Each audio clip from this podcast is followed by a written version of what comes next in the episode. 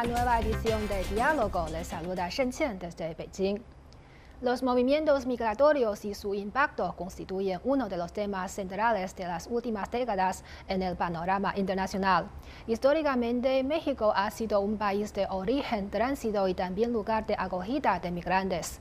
En el programa de hoy, nuestra compañera en México ha tenido la oportunidad de entrevistar al doctor Mario Luis Fuentes, profesor de la Universidad Nacional Autónoma de México, para profundizar en este tema. Escuchemos su análisis. Todo un placer estarlos acompañando a través de CGTN con un gran invitado. Él es el profesor de la Universidad Autónoma de México, Mario Luis Fuentes, entre otras cosas, la verdad, porque sí, él tiene una experiencia vasta tanto en temas de economía y también en temas sociales. Mario Luis, ¿cómo estás? Bien, gracias por la invitación. Todo un placer que nos estés acompañando. Que la verdad, eh, toda la gente que nos está viendo en este momento a través de CGTN, tienen que saber que podríamos tener conversaciones de muchos temas contigo, ¿no? Estamos de acuerdo. De, pero para, para lo que te hemos invitado en este momento es para um, un tema que nos atañe a todos como mexicanos, y es el tema de la migración. Y sabemos perfectamente que la gente en China tiene una, una curiosidad, una inquietud de saber qué está pasando con este fenómeno. ¿Y quién mejor que tú? Así que nos encantaría, mi primera pregunta sería, ¿de dónde surge esta, creo que hasta podría llamarse necesidad tuya de decir, oye, quiero hablar acerca de esto, quiero investigar? Bueno, yo creo que es uno de los temas centrales del siglo XXI. Ok.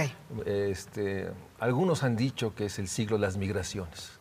O sea, como nunca se está moviendo la población de sur a norte, de este a oeste, eh, tanto por razones económicas, gente que busca oportunidades, tanto por desastres naturales, tanto porque realmente las violencias en sentido más amplio ha roto, fracturado países, el caso de Centroamérica, el caso de Honduras, o sea, hay múltiples razones por las cuales las poblaciones se mueven, buscando oportunidades, seguridades, eh, una vida que les permita construir una vida. Entonces, somos una globalización de migraciones. Y en ese sentido, México, históricamente, históricamente México es un lugar de origen, o sea, mexicanos que van a Estados Unidos porque ahí hay más empleo, más oportunidades. Pero también México es un país de tránsito. Poblaciones de Centroamérica, yo diría que incluso de todo el mundo. Exactamente, incluso de todo el mundo, no solamente de, Sudamérica. Sí, no, Centroamérica, Sudamérica. Y ahí se ha vuelto una ruta de tránsito.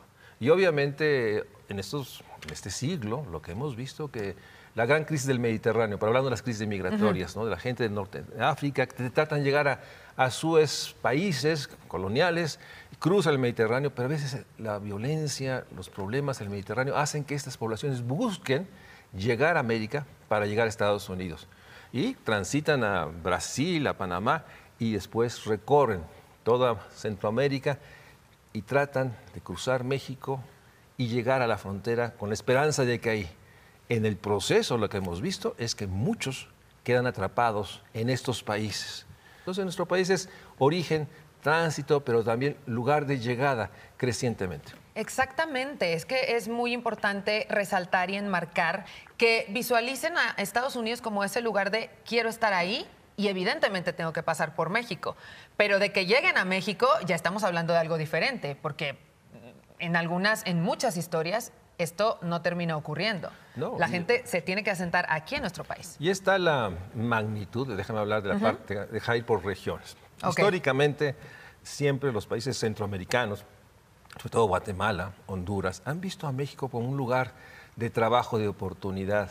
Y tenemos una población que año con año, de acuerdo a los ciclos agrícolas, se mueve hacia, digamos, el sur de México y trabaja y regresa.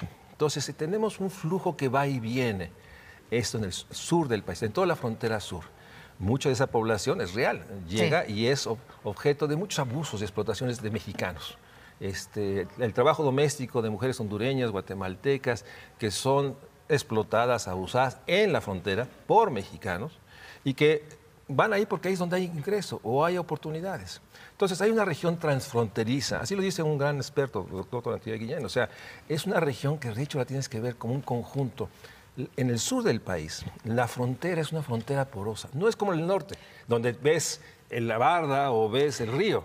Aquí hay tránsitos casi en todas partes. Exactamente, y es muy importante que, resaltemos esto, ya que la gente que nos está viendo en este momento en China tal vez no tenga un gran conocimiento o no sepa cómo es la, cómo es la frontera en el sur de nuestro país, que si se la imaginan exactamente con, con una barda, con control de seguridad, no, no, es, así, no es así. Es un lugar poroso, la frontera. Muchas veces uno puede estar, eh, digamos, en México y un paso adelante se hace en Guatemala.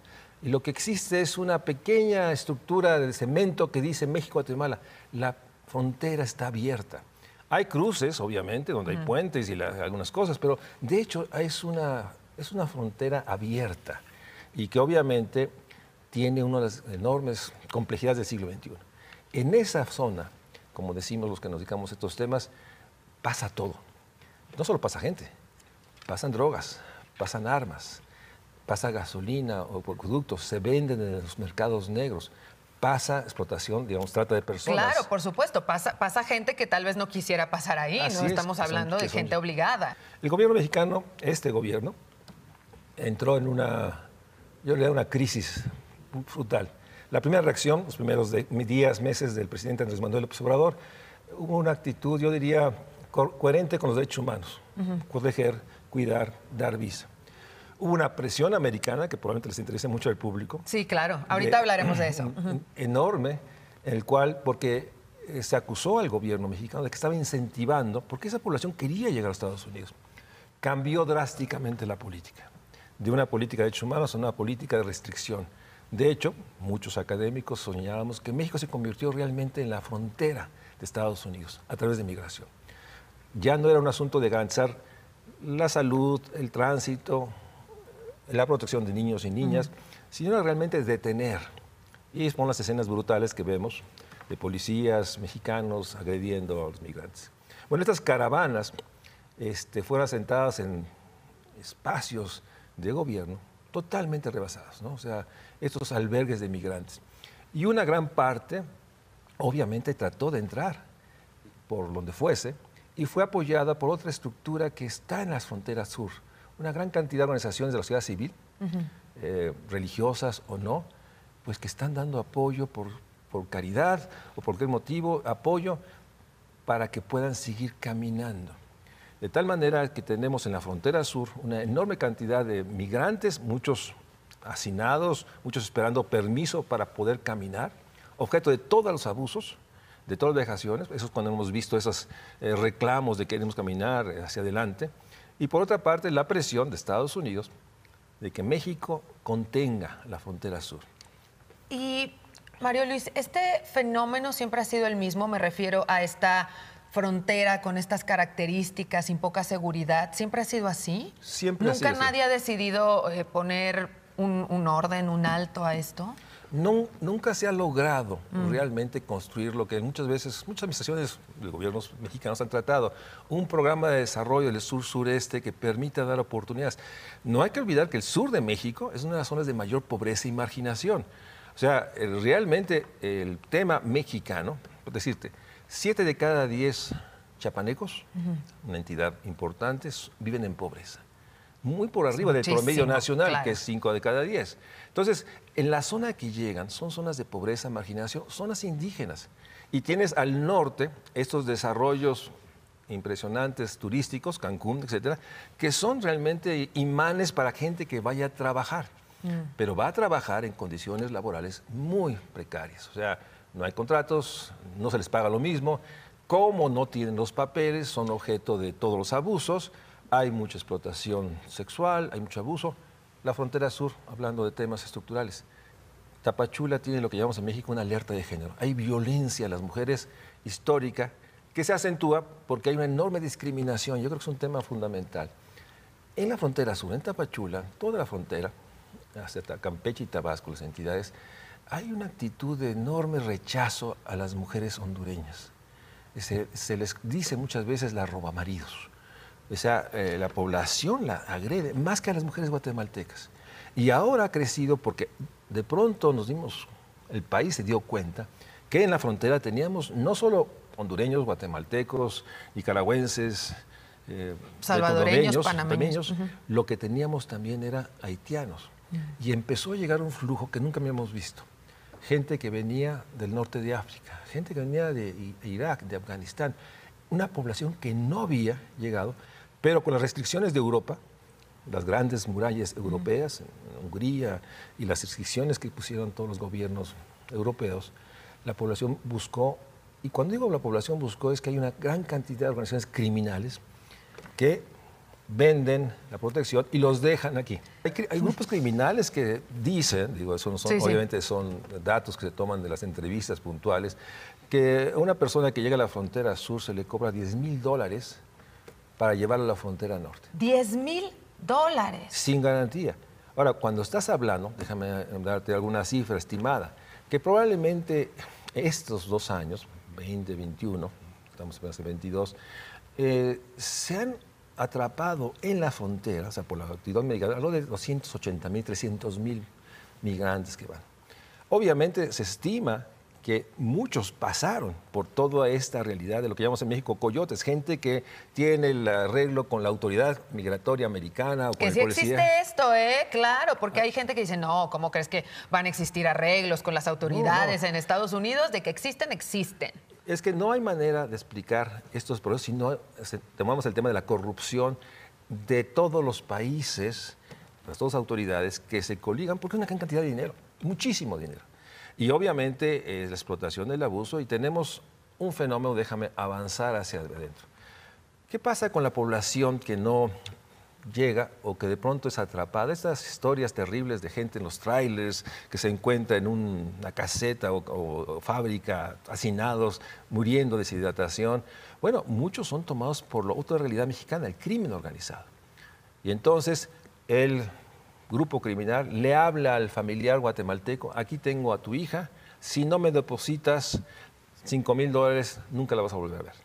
Entonces, hay unos procesos de secuestros y de abusos, porque muchas son mujeres llevadas a la trata, a la explotación, prostitución, otros son jóvenes que son obligados, el terrible caso... De a unirse, ¿no? El terrible caso de los 72, como llamamos en México, 72 migrantes centroamericanos que fueron asesinados, dicen, porque no estuvieron dispuestos a sumarse. Mm. Entonces, en ese proceso hay gente que se queda atrapada y entonces tenemos un fenómeno nuevo en México, no por la magnitud, gente que pide refugio para quedarse en México. Bien, no voy a llegar a Estados Unidos.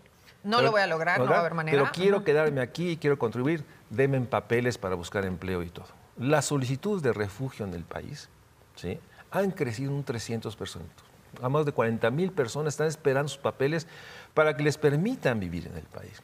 Nuestras oficinas, digamos, de atención al refugio están rebasadas, procesando si usted tiene derecho a estar, o un fenómeno que está asociado, que es terrible. Muchos de los que atrapa la autoridad mexicana de inmediato son subidos a aviones o pues son camiones y regresados. Rompió todas las convenciones internacionales de migración. Simplemente son regresados por la presión americana de que no los dejen avanzar. Entonces hay un retorno eh, digamos, que viola todos los tratados y convenios mexicanos, que los regresan. ¿Qué pasa? A los tres meses, cuatro meses, esta población vuelve a intentar regresar. Porque lo que ellos necesitan, bueno, lo que ellos quieren, es su deseo, es llegar a Estados Unidos, que ya lo has mencionado varias veces en esta conversación. Entonces, eh, digamos que desde cuándo podremos afirmar que Estados Unidos está teniendo como, ya sabes, esta actitud, ¿no? De, decirnos a nosotros como país, conténganlos, conténganlos, conténganlos. Desde siempre. Desde siempre. Desde siempre. Podemos decir que tuvo una mayor este, visibilidad con Trump, pero Obama fue uno de los presidentes que más restringió las entradas y más deportó gente. Entonces, desde siempre, lo que cambió probablemente es el discurso xenofóbico, de rechazo. O sea, antes estaba por debajo del agua. Y no había esa estigmatización de que los que llegan a Estados Unidos son criminales, son gente que viene a robar, son gente eso. Eso se creció brutalmente en la época de Trump, sigue, y obviamente en la frontera sur, en Texas, en, Nuevo México, en California, el enorme rechazo porque hay una población americana sumamente racista, que discrimina, y que ve al migrante, sobre todo al migrante hispano. Mm. O sea, que incluimos a todos como una persona que llega a robar, que llega a abusar. Entonces, ha crecido el discurso de discriminación. Y entremos, eh, este, tú miras por los tiempos, en la época COVID, mm. este, ahí se sumó una alerta que decían, no podemos dejarlos pasar porque traen el virus. Se cerró la frontera. Bajo un artículo 42, este, la gente que quería tramitar su posibilidad de ser, entrar a Estados Unidos, se estableció, y eso es prácticamente Trump y Biden, que tenían que ser, esperar su proceso de, digamos, de aprobación en México. O sea, no podían llegar a Estados Unidos. O sea, tú haces tus papeles y tú no puedes estar esperando que te llame el juez eh, americano para en México. Entonces se quedaron en México, no podían cruzar. Eso generó lo que también vivimos, una crisis en todas las ciudades fronterizas mexicanas, llenas de gente que esperaban que les resolvieran si podían o no podían ser aceptados como migrantes, refugiados por motivos de violencia, de seguridad o de abuso. ¿Qué, porcentaje, no, sé si exista o, tengas este dato, de alguna persona, supongamos de Centroamérica o de México, que logre llegar hasta Estados Unidos? Yo diría que uno de cada diez a lo mejor puede llegar. Uno de cada diez, con estos llamados con coyotes o cruzando el río, como sea. Y obviamente, este vienen fenómenos realmente dolorosos, porque muchas veces es la familia, uno de los cambios que vimos en este siglo XXI. Nosotros eh, pensábamos y habíamos visto que en el siglo XX eran hombres jóvenes que iban a trabajar para mandar dinero a sus casas y, tenían la intención de regresar una vez que conseguían un dinero y poder generar alguna actividad en México. Eso se fue transformando en la medida que en muchos lugares ya no era el hombre solo, era toda la familia. Toda la familia. Porque en donde estaban los podían matar por el crimen organizado, no había agua, ya no había manera de, porque la crisis económica del país ha generado que mucha gente tenga que moverse. Algunos a las ciudades donde hay empleo, pero otros toda la familia. Y un proceso que se activó también. Los que tenían familiares en los Estados Unidos empezaron a reclamar mm. a su sobrino, al tío, a la hermana, a la mamá, para que se fueran a vivir, porque en México no había condiciones, no hay condiciones. Entonces lo que tenemos es, por otra parte, el relato brutal de estos niños o familias que mueren en el río, que mueren en el río, literalmente, este, dramáticamente ver, porque el río Bravo, que cruza toda la frontera norte, este, no es un río, digamos, en muchas partes eh, seguro. Es un río con enormes rápidos abajo, con enormes complejidades, aparte del desierto, que es una barrera natural y hay una enorme historia de muerte y de abuso ahí. Pero el río ha sido también el lugar donde se han encontrado niños que se han sido ahogados, porque el padre ya no puede esperar más en la frontera mexicana, se desespera porque lleva meses, no tiene con qué vivir, eh, porque ya no le siguen mandando recursos, y en ese sentido es un punto importante. También hay un flujo importante de cubanos que entran por México, pero hay una realidad que los cubanos que tienen familiares en la Unión Americana les mandan dólares para que puedan subsistir, sobrevivir en Tapachula se dice que ellos están muy a gusto, muchos comercios, restaurantes, hoteles que estén cubanos, porque traen dólares. Y eso se pueden quedar, dice la población. Pero, los que no, traigan, eso sino que no se queden. Que, se vayan los hondureños, que se vayan los haitianos, que se vayan los que vienen del norte de África. Aparte porque no los entendemos, no sabemos de qué hablan. Y el color oscuro, negro de la población africana o la población de otras regiones genera también un asunto que tenemos que decir. En México genera también una enorme preocupación, racismo, xenofobia, discriminación. Es que muchas veces señalamos el racismo de nuestro vecino y no en Estados Unidos dicen esto y vea cómo se comporta la gente. Pero, ¿cómo nos comportamos acá en México? De verdad, hay que preguntarlo. No, no, a veces no somos muy diferentes. No, no, somos diferentes. Está documentado, somos una población mexicana racista que discrimina, pero también a los diferentes. Y en este caso, los diferentes son los migrantes. Y empieza a construirse, yo en el 19 pude recorrer todas las fronteras, este, un enorme rechazo a todos los que vienen de otro lado. Yo estaba en Tijuana y, Tijuana tenía para los mexicanos una idea de que esta ciudad fronteriza es una de migrantes, finalmente gente que llegó a construir una gran ciudad de dos millones de habitantes. Pero ahora los tijuanenses también dicen, como muchos de los americanos, Tijuana para los tijuanenses, de mayor pobreza, marginación. Pero ahora los ucranianos. Población, si son ya blanca, ojos azules, etcétera, tiene otro trato. Y están llegando muchos a Tijuana, ¿no? Tengo entendido. Hay mucha población que llega esperando sus trámites y eh, que se resuelvan. Hasta hace unos días se cambió la norma que ahora aquellos que tienen sus papeles, por razones, digamos, humanitarias, ucranianos, que buscan tener la posibilidad de vivir en Estados Unidos, se les permite que hagan su trámite esperando en Estados Unidos, no en nosotros. A ellos sí. A ellos sí. Y, pero, y déjame otro fenómeno que también es muy, muy interesante y muy dramático. En este proceso de enorme rechazo a, todo lo que es diferente, sea por el COVID, sea porque parece narcotraficante o parece que seguramente es... O lo que les parezca a ellos, ¿no? Porque es, un una gente, es una gente que, que roba, que mata, que abusa. Una persona puede estar en Estados Unidos, porque hay que decirlo, alrededor de 28 millones de mexicanos viven en los Estados Unidos. O sea, poblaciones que tienen muchas generaciones, de origen mexicano. Y muchos de ellos nunca tramitaron sus papeles. Vivían abajo en la sombra, pero vivían bien. Pero ha sido el caso por el enorme rechazo alguien, mexicano, que lleva 10, 7 años ahí, se pasa un alto y de pronto la policía dice, oiga, pero usted no tiene los papeles. Sí, usted, ¿qué está haciendo aquí? Mire, tengo mi licencia, no, no tienes papeles.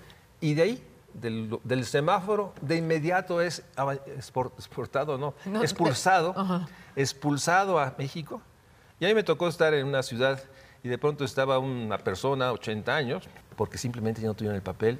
Y en ese sentido es la enorme injusticia de una histórica, y nunca resuelto, problema de la relación migratoria con México, que se ha acentuado brutalmente en estos días por la realidad de que las, ciudades fronterizas, déjame decirte, las ciudades fronterizas, de hecho, es una gran ciudad, eh, la que existe en Tijuana y la que Tijuana y la que está del otro lado, o la que puede estar en Nogales, o etcétera, Laredo, Nuevo Laredo, o sea, son ciudades que solo los divide un río y los puentes se vuelven las grandes vías de circulación.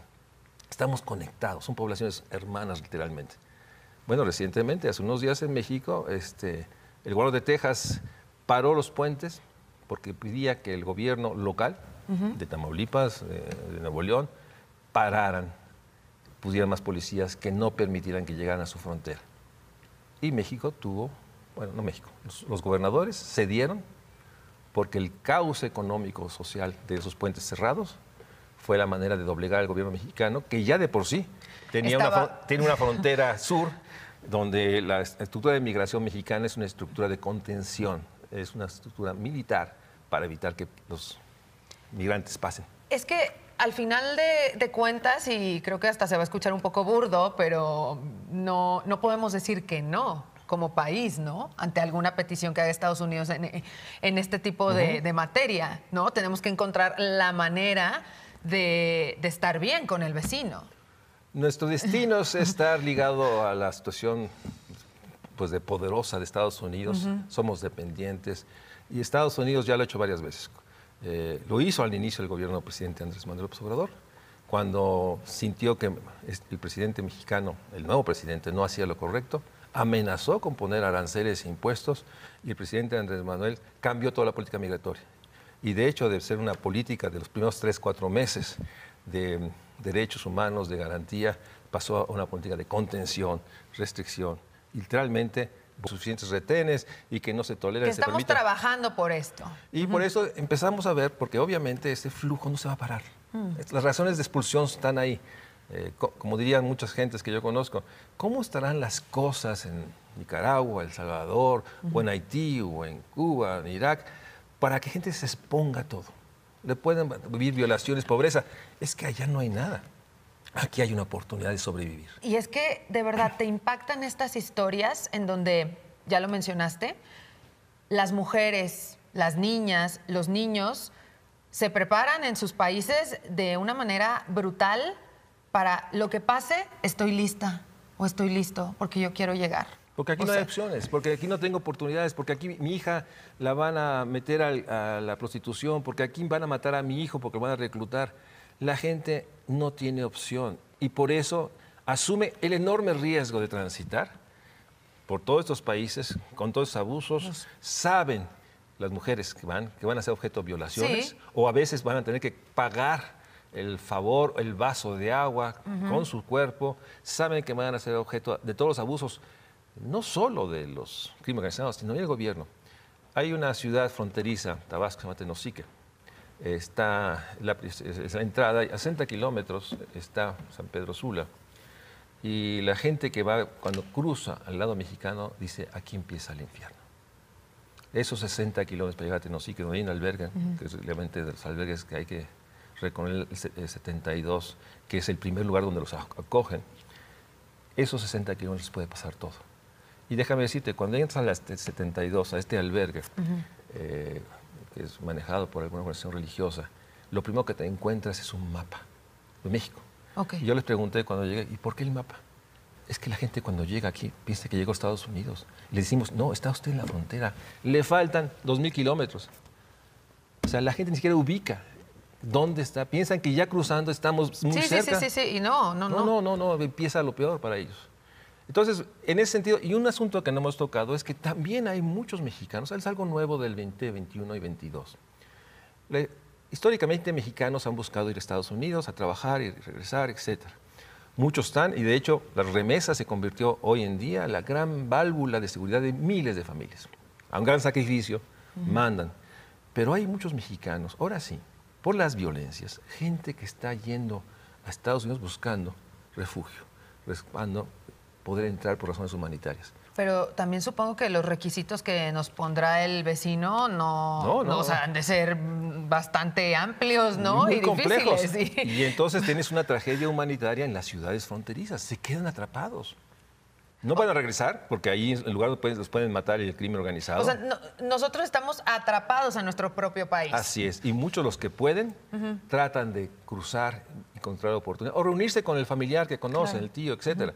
Entonces hoy tenemos movimientos también internos, como nunca en los últimos 10 años, mexicanos que están buscando refugio en Estados Unidos porque aquí hay demasiada violencia, pobreza, no hay expectativas de vida. Entonces se junta esta realidad de que México es un lugar de origen, tránsito, pero por la realidad del gobierno americano, que sigue siendo una barrera casi infrancable, muchos dicen, pues me quedo en México. Y es lo que estamos viendo en esta ciudad.